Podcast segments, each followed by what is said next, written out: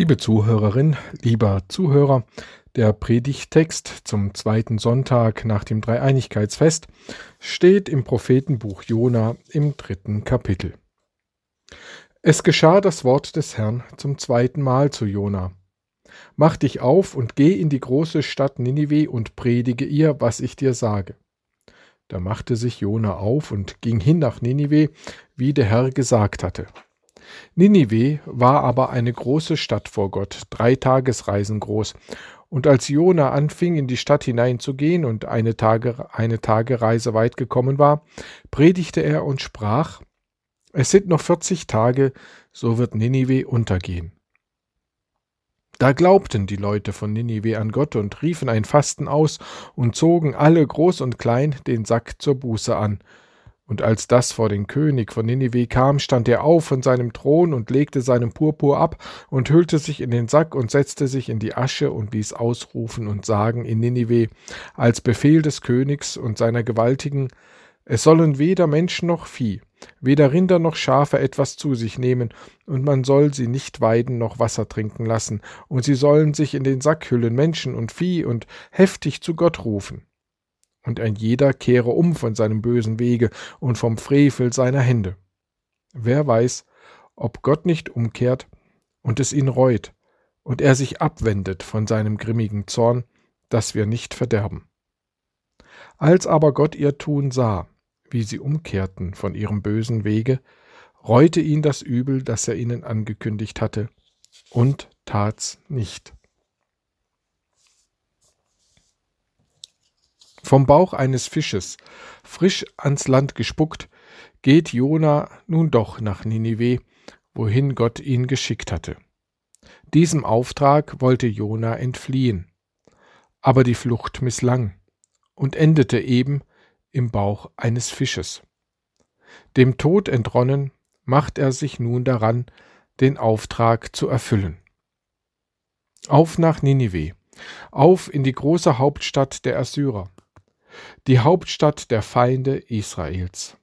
Eine monströse Stadt für die damalige Zeit, viele Tempel verschiedener Götter, Prachtbauten, Monumentalarchitektur, blühende Wirtschaft, die stärkste Militärmacht der Zeit. Und all dem sagt ein kleiner Prophet aus Israel den Untergang an, im Auftrag des Gottes Israels. Denn der Zorn Gottes ist über Ninive entbrannt, nicht einfach so aus heiterem Himmel. Der Zorn Gottes hat immer einen Grund auf Seiten des Menschen. Auf, Jona, geh nach Ninive, rede ihr ins Gewissen, ihr böses Tun ist mir zu Ohren gekommen. So lautete der ursprüngliche Auftrag Jonas. Böses Tun der Menschen verursacht eine Reaktion Gottes, seinen Zorn. Aber bevor er den auf die Menschen loslässt, spricht Gott ihnen und uns durch seine Propheten ins Gewissen, schenkt Gott Zeit zum Umdenken, zur Umkehr in seine offenen Arme. Zorn schließt die Gnade nicht aus. Zorn gehört nicht zu Gottes Eigenschaften.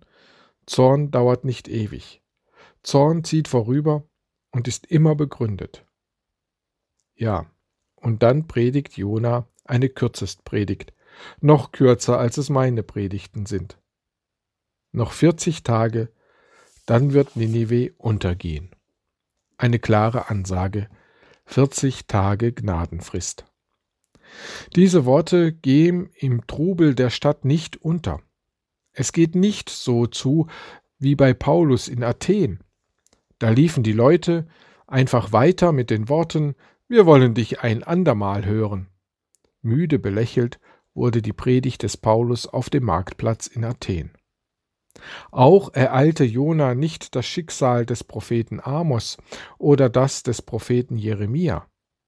Amos wurde des Landes verwiesen und Jeremia wurde misshandelt und in eine Zisterne geworfen. So entledigte man sich unliebsamer Propheten, unliebsamer Boten Gottes. Es gleicht einem Wunder, dass solcherlei nicht geschah. Wie ein Lauffeuer eilte Jonas Botschaft durch die Stadt und wirkt Glauben und Umkehr. Der König wirft die ganze Stadt samt den Tieren in Sack und Asche und lässt ein nie dagewesenes Fasten ausrufen. Ein jeder kehre um von seinem bösen Weg und vom frevelhaften Leben und Tun.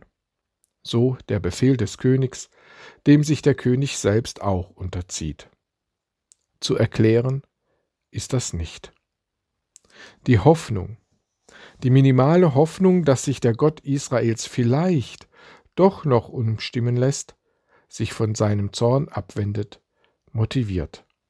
Ja, der Zorn Gottes ist verhandelbar und abwendbar, und Gott zeigt eine höchst erstaunliche Inkonsequenz. Gott hat beschlossen, die Stadt Sodom wegen Unmenschlichkeit und Gewaltexzessen untergehen zu lassen. Mord, Totschlag, Vergewaltigungen waren an der Tagesordnung. Aber Abraham handelte mit Gott. Am Anfang bittet Abraham, Herr, wenn sich fünfzig Gerechte in der Stadt finden, dann lass sie nicht untergehen. Gott der Herr willigt ein. Abraham handelt Gott bis auf zehn Gerechte herunter aber Gott findet nicht einmal zehn Gerechte in der Stadt. So wird allein die Familie von Abrahams Neffen Lot gerettet, denn sie sind die einzigen Gerechten, die sich in der Stadt finden lassen.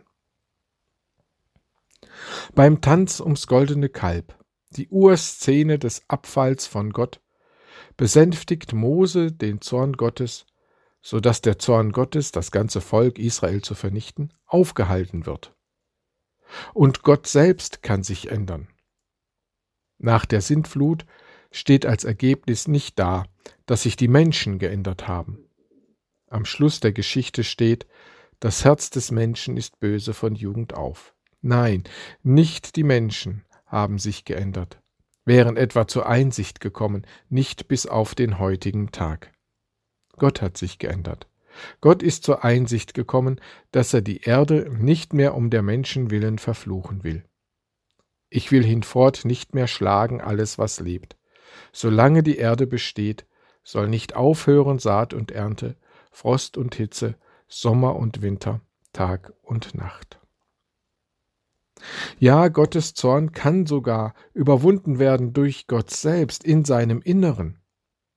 Aus dem Prophetenbuch Hosea hören wir, mein Volk verharrt in der Abkehr von mir. Aber wie kann ich dich preisgeben, dich ausliefern meinem Zorn, Israel?